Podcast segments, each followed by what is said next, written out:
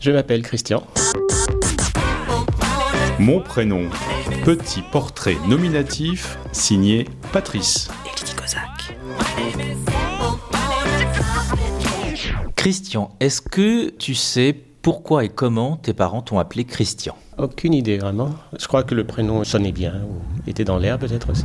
Je m'appelle Christian. T'es sûr? Yes.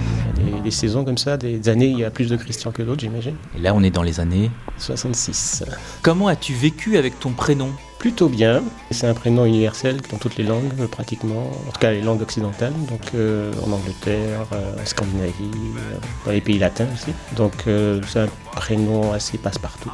Et est-ce que tu l'aimes? Oui, Je m'appelle Christian. Euh, à vrai dire, je ne vois pas très bien m'appeler autrement que Christian.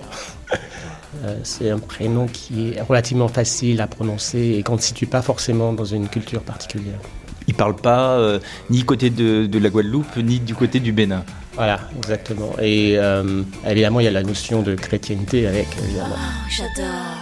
Il y a, il y a une notion euh, par rapport à ça, mais je, je pense pas que ça soit ce que les gens retiennent le plus quand il y a Christian, Christophe, euh, Christine, euh, toute la famille des prénoms avec Christ dedans. Euh, mais Christian est probablement le, celui qui est le plus associé, je dirais, étymologiquement à la chrétienté. C'est Christian en anglais, c'est chrétien. Est-ce que tu as eu des surnoms à partir de ce prénom? Oui, bien sûr. Le plus évident, c'est euh, Chris. C'est qui le plus beau, c'est Chris. Très beau, c'est Chris. La plupart des gens euh, anglophones. Le second, c'est Cricri. Ceux qui font les cris-cris, les critiques vraies de vrai, c'est bien. ma mère, qui est antillaise. Christ, c'est relativement rare, à vrai dire. Est-ce que tu as un second prénom Oui, Jacques. En fait, euh, mon prénom original entre euh, la maison et la mairie, c'était Christian Jacques, avec euh, un tiret et sans S à la fin. Pour cette émission, je devais recevoir Christian Jacques. Euh, surnommé également par mes amis intimes Cricri la Fougasse. Et arrivé à la mairie, mon père a dit, ce sera Christian, virgule, Jacques. Donc en fait, au lieu d'avoir un prénom composé, j'en ai eu deux pour le même prix. Et donc ma mère était un peu furax, mais bon. Euh, donc c'est Christian officiellement, virgule, Jacques avec S. Imaginons que tu, tu dois changer de prénom. Qu'est-ce que tu choisirais d'autre comme prénom? Dans les obligations, je choisirais peut-être le second, Jacques. Ce serait une opportunité de changer un peu, de, de se retrouver dans une autre. euh, je suppose que si on change de prénom, c'est justement pour changer de vie quelque part. Donc, euh, passer de Christian à Christophe, à mon avis, ça ne le fait pas.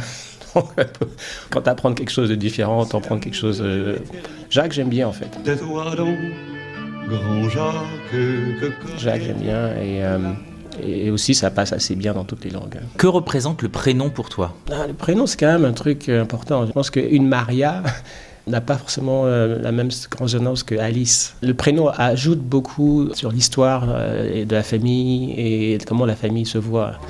Et donc, c'est pas innocent. Il y a toujours euh, finalement une concrétisation de ce que les gens sont et de ce qu'ils espèrent pour leurs enfants dans, le prénom qu'ils choisissent. Et, en fait, c'est une des choses qui, nous appartient, mais qu'on n'a pas choisi. Donc, c'est important. ouais.